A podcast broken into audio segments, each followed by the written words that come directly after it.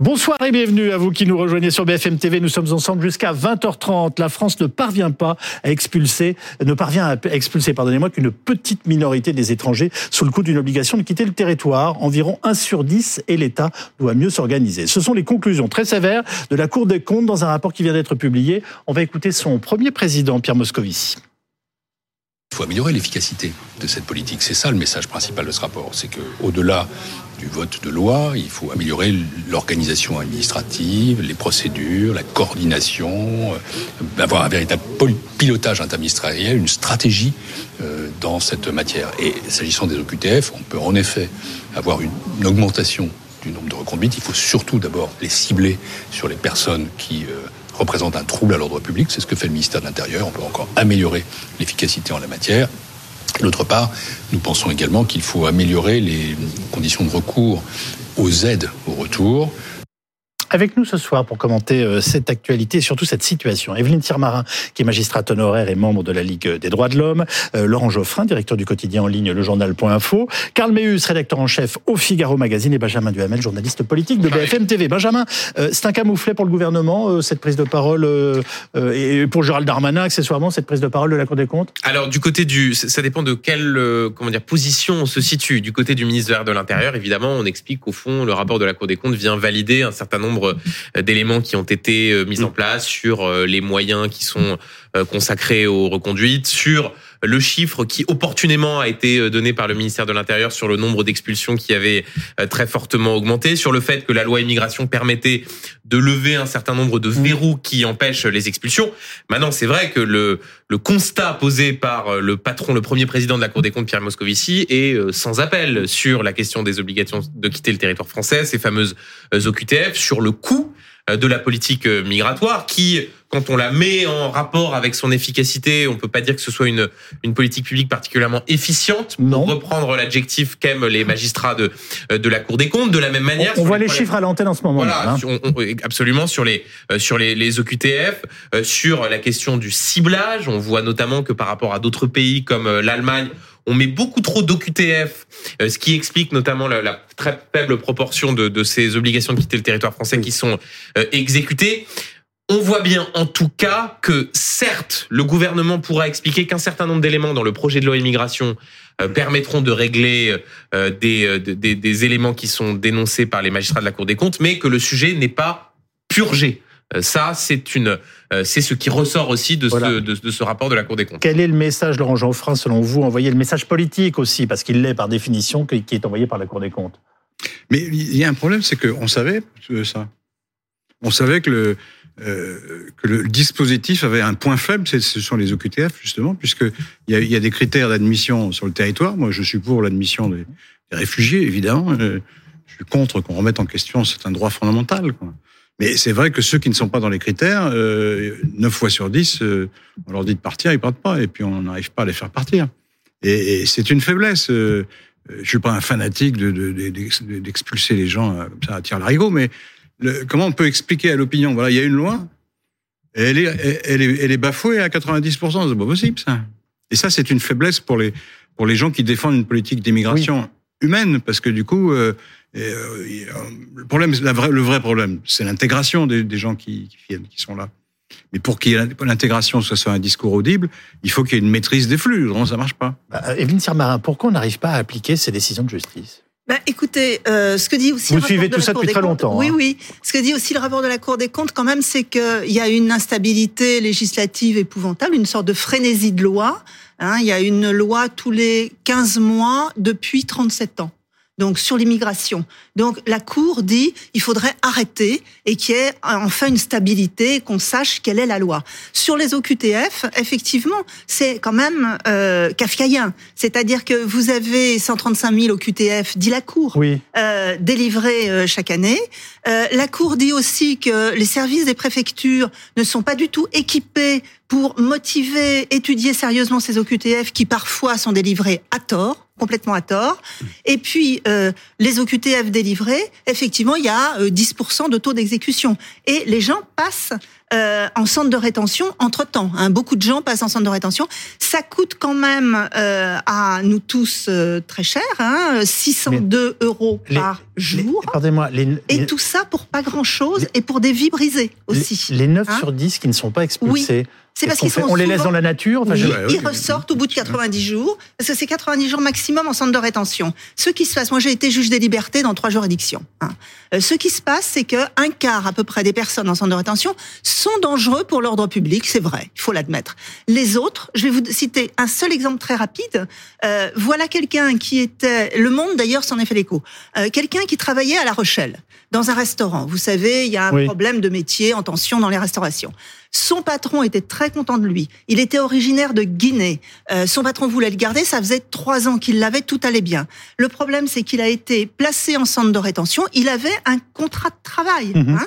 Euh, mais il était, selon la préfecture, en séjour irrégulier et il- la préfecture n'a pas voulu le régulariser. Alors que tout le monde voulait qu'il soit régularisé, ils l'ont mis dans un avion. Euh, L'expulsion, ça coûte 4500 Oui, ça euros. cher. Euh, voilà.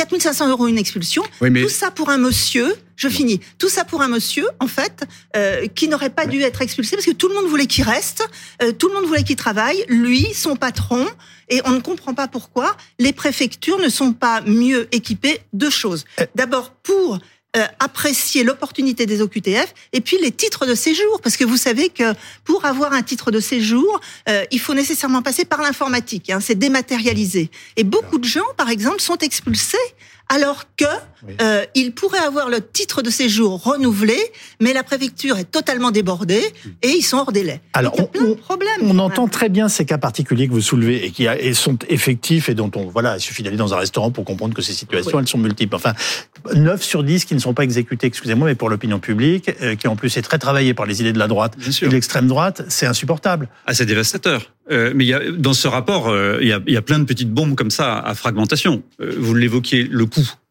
Parce que le rapport, il est sur la lutte contre l'immigration Oui. irrégulière, coût 1,8 milliard d'euros. 1,8 milliard, Voilà. quasiment 2 oui, milliards. mais il Ah, faudrait quand même. avec non non mais bien sûr c'est le coût global. S'il y avait une politique plus restrictive, ça coûterait de l'argent aussi. Hein. Euh, ah, mais on, personne Bien n'en sûr. doute. Oui, oui, non, mais ce qu'on dit, Euh, là, non, c'est mais là, énorme. Ils disent Oui, que les. OQTF effectivement ont augmenté de 60% en 5 ans. Ouais. Et là, ce que vous dites est très juste, enfin, ce que relève la Cour des comptes, c'est que les effectifs dans les préfectures liés à la lutte contre l'immigration irrégulière n'ont augmenté que de 9%. Donc évidemment, les préfectures sont surchargées. Euh, et ça, c'est l'aspect euh, général. Mais euh, la Cour des comptes, malgré tout, a quelques pudeurs de gazelle, parce qu'elle dit sur la gestion des frontières, c'est une efficacité incertaine. C'est pas une efficacité incertaine, c'est un échec total. Je, je suis allé à Briançon euh, début décembre, Oui. là où euh, une partie des migrants passent de plus en plus, puisque à Menton et euh, près de Nice, il y a les contrôles sont de plus en plus renforcés. Oui. Les, les policiers aux frontières disent très clairement, l'équation elle est simple. On arrête 80% des immigrés clandestins, qui, enfin qui franchissent illégalement Oui. la frontière, mais 100% d'entre eux réussissent à passer. Ça, ça dit tout. C'est-à-dire qu'ils les arrêtent. Ils appellent les Italiens en disant Oui. faut que vous veniez les récupérer. Alors les Italiens gentiment viennent les récupérer, mais comme les Italiens veulent pas les garder, bah, ils les laissent passer. Oui. Et donc dans la journée, vous pouvez en arrêter 3, 4, 5. Euh, à qu'ils Briançon, reviennent. Il me donnait un exemple. Euh, en septembre, il y avait deux escadrons de gendarmes mobiles qui avaient été affectés par Gérald Darmanin pour renforcer la surveillance à la frontière. Ils arrêtaient cinq migrants dans la, jou- par jour à peu près. Problème, c'est qu'il y a eu la Coupe du Monde de rugby et que Gérald Darmanin, pour le match France-Nouvelle-Zélande, a demandé à tous ces escadrons Oui. de revenir à Paris pour assurer la sécurité du Stade de France. Ce qui n'est pas normal. illogique. Oui, oui, oui. Vous savez ce qui s'est passé le lendemain? Non. Ah ben c'est des centaines de migrants qui sont passés. Pourquoi? Parce qu'ils savaient. Parce que les associations qui aident les migrants, Oui, mais bien sûr. et on peut le comprendre, sont en lien avec les associations italiennes, leur disent c'est le moment où vous pouvez y aller. Est-ce que, ils passent tout. est-ce que d'une quelconque façon, Pierre Moscovici et la Cour des comptes nous donnent quelques éléments ou quelques appréciations pour euh, aller dans un sens. euh, Oui, il y a, il y a, il 10 recommandations, je crois. Voilà, mais c'est voilà, ça tient la route, c'est hein, intéressant. des- Oui. Ça vaut le Ça coup. paraît être une rationalisation ad- admissible, quoi, enfin logique de- de- du système. Ils veulent raccourcir Et les délais. faut changer? Quelles sont les stratégies? Bah, déjà, les délais sont très longs de- d'examen. et, euh, et si on les raccourcit, à condition de respecter les règles de droit, hein, il ne s'agit pas de faire de l'arbitraire. Oui, oui. Mais si on, si on les raccourcit, l'efficacité sera meilleure, on peut, on peut, le- on peut le supposer. Enfin, on peut ça- l'espérer. On peut l'espérer. Si tant est que Ça ça- demande aussi des effectifs. euh, Ça, Ah oui. ça demande aussi, par exemple, les, apparemment les effectifs sont mal répartis. Ça s'accorde. Oui, Ils enfin, sont parce que répartis si, si les historiquement, délais sont mais ils ont- raccourcis, mais qu'on n'en expulse pas euh, 9 sur 10, en effet, Voilà. on reste dans une situation euh, totalement anormale. Oui, mais ça évite au moins de les, de les laisser pendant un an, deux Oui. ans, trois ans euh, dans une situation euh, impossible. Vous avez raison. Alors d'abord, deux choses. La plupart du temps, euh, pourquoi on les expulse pas? C'est parce qu'il n'y a pas de laissez-passer consulaire. Oui. Hein, Mmh. ça, euh, c'est-à-dire que le pays euh, d'origine de ces personnes ne veut pas les recevoir, ou alors ils ont Mais déchiré leur papier pardonnez-moi, d'identité. j'entends ça depuis que je suis journaliste. Oui, bah voilà. oui, bah, non, non, mais je vous dis pas que c'est c'est un c'est pas. problème politique. J'entends bien, mais ça ne se résout pas. Il n'y a pas des pays qui font mieux que nous. Non, il y a- ça se- Si, il y a le- Benjamin Duhamel. En, deux temps, pardonnez-moi. Benjamin Duhamel. Il y, a, deux- éléments. D'abord, euh, sur le, le chiffre spectaculaire de QTF et de non-exécution, Oui. la Cour des comptes considère qu'il faut davantage cibler, c'est-à-dire sans doute délivrer moins de QTF Voilà. et se concentrer sur ceux qui doivent véritablement Très bien. être Mm. renvoyés. Premier élément. Sur la Donc, question on des fait pas semblant d'être méchant. sur la question des laissés-passer consulaires, ce que dit euh, la, la- la Cour des comptes de mémoire, c'est qu'il faut davantage centraliser les négociations Ouais. qu'on a avec les pays qui posent problème et qui ne veulent pas délivrer suffisamment de laissés-passer consulaires. De ce point de vue-là, il y a eu des tentatives. Il y a certains pays avec lesquels ça va un peu mieux. Ça, ça a été très difficile avec l'Algérie. Hmm. Ça va un petit peu mieux. Ça a été très difficile avec le Maroc. Maroc, aussi. moment, puisqu'on avait Ça arrêté. s'est Ah oui. ça s'est mieux passé. Mais là-dessus, vous retombez sur euh, une difficulté qui d'ailleurs aussi, euh, euh, comment dire, permet de, de de douter d'un certain nombre de déclarations de hum, politiques matamor expliquant qu'avec eux arrivant au pouvoir, euh, le problème des expulsions. Alors là, vous nous parlez du Rassemblement national. Mais même pas forcément. Vous avez pendant le pendant la campagne Non, présidentielle, même les candidats de Pécresse, droite, euh, euh, Madame Pécresse euh, Oui. considérait que un choc migratoire, révision constitutionnelle. Oui. Mais vous pouvez réviser la constitution autant que vous le voulez. Bien sûr. Si à un moment donné, euh, un certain nombre de pays ne veulent pas euh, accueillir leurs ressortissants, vous avez un problème. Alors dans ce cas-là, certains candidats disent oui, mais dans ce cas-là, on décide de euh, bloquer les transferts de fonds, de Oui. conditionner l'aide au développement, ce qui effectivement peut être une proposition, mais on n'a pas la, la, la recette miracle. Donc c'est vrai. Mais parce que, dans- que de ce point de vue-là, c'est un élément qui complique les choses et qui là-dessus ne peut pas être traité simplement par une loi immigration ou même une révision constitutionnelle. Laurent Geoffrin. les relations, pareil, prenons l'exemple des relations franco-marocaines. Oui. Bon, il y a une liste de dossiers. Il y a des relations commerciales, il y a des relations de lutte contre le terrorisme. hein. Donc, euh, euh, c'est c'est un, un- une, une histoire de marchand de tapis. Euh, reprenez plus d'immigrés et, et je ferai une concession sur un autre domaine. Mais les gens qui négocient au nom de, au nom de la France, Oui. ils prennent en compte l'intérêt global du pays. L'intérêt global du pays, c'est pas forcément de faire passer le, le dossier immigration en tête, parce qu'il y a d'autres dossiers qui sont également importants pour nos intérêts. Et donc, le, donc du coup, la, la question de l'immigration passe, passe derrière. Et, et, et comme le Maroc ne souhaite pas récupérer les, les gens qui s'exilent et qui vont en France parce qu'ils renvoient de l'argent, et puis de toute façon, ils, ils ont du mal à employer tout le monde. euh, Et, c'est le cas de beaucoup de pays du Sud hein, qui considèrent que dès lors qu'il y a beaucoup d'immigrés dans les pays du Nord, ils envoient de l'argent chez eux. Et c'est leur intérêt. Et- Donc, donc ils veulent pas les reprendre. Et là, donc on, on se retrouve coincé. Est-ce qu'il y a, oui ou non, des pays européens qui font mieux? À la fois en traitement et en expulsion, les deux L'Allemagne. Oui, mais c'est euh, des tout pays de l'Est avec lesquels on peut négocier plus facilement. L'Espagne, euh, le Portugal qui lui délivre des titres de séjour, euh, ce qu'on aurait euh, voulu faire là, euh, des métiers en tension, Oui. c'est-à-dire les personnes, on regarde si elles ont une compétence, euh, quel âge elles ont, etc. Ils délivrent des titres de séjour avant que la personne vienne pour qu'il n'y ait pas ces problèmes. Moi, je voudrais dire aussi que on se focalise, vous savez, sur les entrées par bateau, par avion euh, des étrangers qui arrivent en France, etc. Mais ça, c'est un tout petit nombre. L'INSEE nous dit que 90% des étrangers en séjour irrégulier Mm. ont été d'abord en séjour régulier. Oui, ils ont sont prolongé, oui. venus avec un titre de séjour, il n'a pas été renouvelé, ils n'ont pas eu de contrat Et de ils ne sont jamais repartis. Voilà, c'est ça. Mais il faut aussi voir cet aspect-là, c'est-à-dire que si on régularisait euh, de façon raisonnable un certain nombre de personnes donc qui travaillent, on aurait beaucoup moins de problèmes aussi. Donc, ces fameux 9 sur 10 dont on parle, Voilà. une bonne partie sont arrivés de façon Ah, euh, officielle, normale. On, on- on- enfin, ils n'ont pas tous traversé Ah les ben moi, Alpes. dans ma pratique professionnelle, euh, très récemment encore, j'avais un monsieur qui était algérien depuis 10 ans en France, avec deux enfants. Il était séparé de sa femme en séjour régulier et il travaillait sur les marchés, dans le bâtiment, dans la restauration, comme il pouvait. Et euh, le problème, c'est qu'il a eu une OQTF, une obligation de quitter le territoire. Est-ce que si la préfecture regardait ça humainement et sérieusement, est-ce qu'elle aurait délivré une OQTF à ce monsieur qui, de toute façon, il va revenir puisque il travaillait et, il reviendra euh, de toute façon. Bon. On est, on est, on est dans un cercle Ah oui. euh, vicieux Et- dont on ne Non, sort pas. Ce que dit la Et- Cour des comptes, c'est qu'on peut améliorer les choses. J'entends bien. À mon avis, il faut le faire. euh, ça. Améliorer, mais il veut pas dire faire régler le gens problème. va Oui, de- améliorer, c'est pas régler le de 100%. problème, Laurent Geoffrin. Amélio- oui, améliorer. Il, il cite par exemple le cas de, Pardon. Des OQTF prononcés par la, la préfecture, mais qui évidemment oublie de prévenir, enfin ou ne prévient pas les bailleurs sociaux ni les organismes de sécurité sociale, ce qui fait que la Mm. personne est sous OQTF mais touche quand même euh, des prestations sociales. Donc là, c'est kafkaïen. Mais ça, c'est euh, améliorer un peu l'existant. Mais vous ne pouvez pas régler le problème parce que euh, la Cour de justice de l'Union européenne va obliger la France à accepter toute personne qui rentre sur son territoire, même de manière illégale.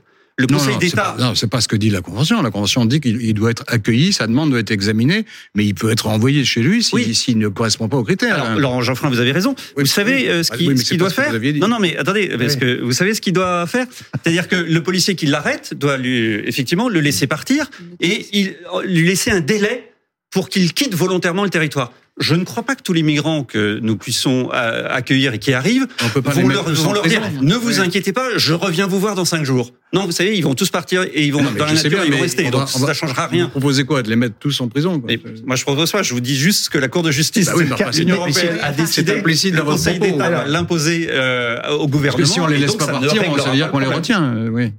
En effet, si on ne les laisse pas partir, ça veut dire qu'on les retient. Mais alors, Karl, pardonnez-moi, mais hasard du calendrier ou pas, c'est quand même aujourd'hui que le gouvernement annonce une hausse de 30% sur un an des expulsions d'étrangers, entre guillemets, délinquants, avec 4686 personnes expulsées en 2023 contre 3615 en 2022. Comment analysez-vous ces chiffres? Eh ben, euh, qui n'est pas interdit d'être habile quand on est ministre de l'Intérieur. Voilà, c'est bien ce qui me semblait. Gérald Darmanin, depuis quelque temps, euh, via un compte Twitter, publie, euh, c'est quoi, tous les jours ou peut-être toutes les semaines, le nombre d'OQTF euh, qui ont été euh, Exécutés. exécutés. Et là, bon, le rapport de la Cour des comptes, euh, ils devaient savoir qui sortirait aujourd'hui. Ils ont euh, ces chiffres. Euh, Gabriel Attal, ministre de l'Éducation, a fait exactement pareil au moment de la sortie du rapport PISA qui, qui montrait que ça n'allait pas. Et hop, la veille ou le lendemain, a dit, mais j'ai un plan, voilà. C'est pour montrer aux Français qu'il y a des solutions, qu'ils vont essayer Oui, d'agir, et, et donc c'est pas malhabile politiquement. Il faut pas dire il n'y a pas de solution alors qu'il y en a d'abord. Elles sont partielles, mais elles existent. Parce que il y, a, il y a une double campagne maintenant qui est menée par la presse de droite. Un, il faut quitter la Convention européenne des droits de l'homme, et il faut quitter, il faut se euh, euh, euh, renvoyer chez elle la Cour de justice européenne parce qu'il nous empêche de faire ce qu'on veut. Et du coup, la France, dans cette dans cette idée-là, la France va se retrouver comme la Biélorussie, c'est-à-dire qu'il y a, il y a 46 pays euh, démocratiques euh, sur Oui. le continent qui ont signé cette Soyez convention. aimable avec les Biélorusses. Et, et, et nous, on va sortir et on va se retrouver avec les Biélorusses, qui est, un- qui est une dictature euh, horrible. Et le pays des droits de l'homme, c'est c'est bien, c'est Mais une bonne idée. alors, ce qui est- Et deuxièmement, et deuxièmement, le, le, si, si, si vous considérez qu'on ne peut pas améliorer le taux d'OQTF, deuxième campagne, c'est de dire il faut que les demandes soient présentées à l'étranger. Oui. Et on dira aux, aux futurs migrants ou migrants, Mmh. bah, allez donc au Rwanda, en Ouganda, là vous, vous remplissez les papiers, puis on verra si on vous prend ou pas. Et on paye le Rwanda pour, les, pour s'en occuper. C'est ce que voulaient faire les, les Anglais Les Anglais. qui ça a été cassé par la Cour suprême Ah, britannique. Mais ils veulent revenir à, à la charge. Ah, Et, et c'est ce que font les Danois. Et, et donc là, il y, a, il y a une double campagne pour sortir des conventions et pour obliger les, les migrants. Deux pays qui ne sont pas Contre. des dictatures, comme la Hein Biélorussie par ailleurs. Oui, oui, non, les Danois, non. les Da- Oui, sociodémocrates. mais les Danois, ils ont négocié. début. Non, mais ils sont, oui, un oui. gouvernement social-démocrate. Benjamin excusez-moi, oui, oui. parce que oui, oui, on a aussi quand même des événements politiques, en tout cas, qui sont murmurés ce soir, et donc je me tourne vers vous, Benjamin Du- Duhamel, puisque on évoque notamment euh, le ministre de l'Intérieur. Bon, euh, ces rumeurs de, de, de changement de gouvernement et de changement de premier ministre, elles en sont où? Elles en sont Et vous qui êtes habitué à, Oui. à sonder euh, les âmes et les reins, oui, absolument. Euh, ce soir, vous en êtes où ce que, ce que l'on peut vous dire ce soir avec le service politique de BFM TV, Voilà. c'est que les choses semblent être en train de, de s'accélérer, que euh, on se dirige effectivement sans doute à relativement court terme vers euh, un remaniement. Avec deux questions. La première question, qui est celle des personnes. De ce que l'on comprend, l'hypothèse la plus probable est qu'il y ait un changement de Premier ministre, c'est-à-dire que qu'Elisabeth Borne quitte Matignon. Quel intérêt a le président de la République à changer de premier ministre en ce moment? Franchement, je me pose la question. Alors, euh, l'intérêt... en euh, tout cas, de son point de vue, je sais pas. un, de considérer que euh, Elisabeth Borne a été affaiblie par euh, euh, la succession de 49.3, par la façon dont a, dont a été gérée la loi immigration et qu'il faut essayer de donner un, un nouveau souffle. Rajouter à cela un élément plus personnel qui est qu'il n'y a pas particulièrement, c'est même un euphémisme d'atome crochu entre Elisabeth Borne et, et Emmanuel Macron, et que donc le président de la République pourrait vouloir, du moins c'est ce qui semble se dessiner, changer de profil avec rapidement les quatre noms qui reviennent le plus. Sébastien Lecornu, ministre de la Défense, Bruno Le Maire, ministre de l'économie et des finances, Richard Ferrand, ancien président de l'Assemblée nationale, Julien de Normandie, ancien ministre de l'Agriculture, proche d'Emmanuel Macron. Chacun euh, ont des forces euh, et des faiblesses. Ça, c'est sur la question des personnes. Et puis après, il y a la question du timing. Il y a, au fond, une sorte de fenêtre de tir qui s'ouvre demain après, à l'issue de l'hommage national rendu à Jacques Oui. Delors, parce que qui imagine comme dirait l'autre, euh, le président de la République changer de Premier ministre euh, au moment où il rend un hommage à Jacques Delors. Non, donc ça pourrait être à partir de, de l'après-midi jusqu'à lundi ou mardi, avec la possibilité qu'il y ait la semaine prochaine le premier Conseil des ministres de ce, euh, de ce nouveau gouvernement. Vous avez des infos ou des intuitions? Moi, je Euh, dis jamais rien parce que à chaque fois que j'ai donné des prévisions, je me suis trompé. C'est pas grave, on s'en souvient pas. Cette, C'est pas grave, on s'en cette souvient pas. modestie honore Oui, Ou alors peut-être qu'on pourra s'amuser. Si j'ai le temps de vous donner la parole, oui, que vous, puissiez nous donner quelques. Karl Meus. euh, à ce stade, c'est que ce ne sont que des rumeurs et Benjamin Duhamel les a, les a données. Euh, Pour le coup, l'info, c'est le jour où Emmanuel Macron tranchera. Et encore, vous vous souvenez lors du...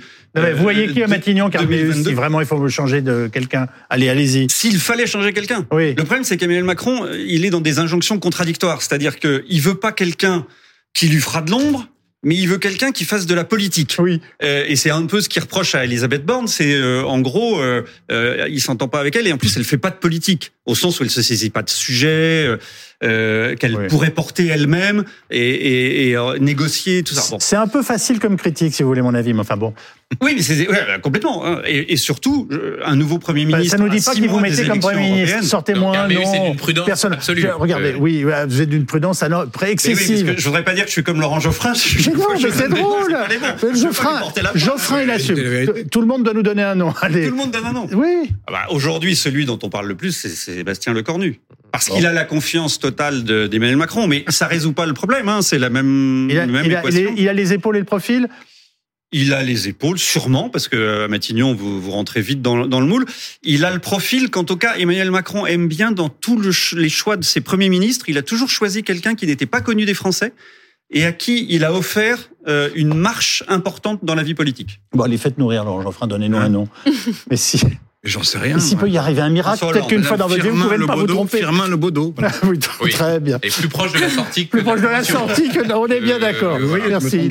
On est bien Et d'accord. vous n'avez pas un nom pour le ministre de la Justice parce que ça pourrait nous intéresser.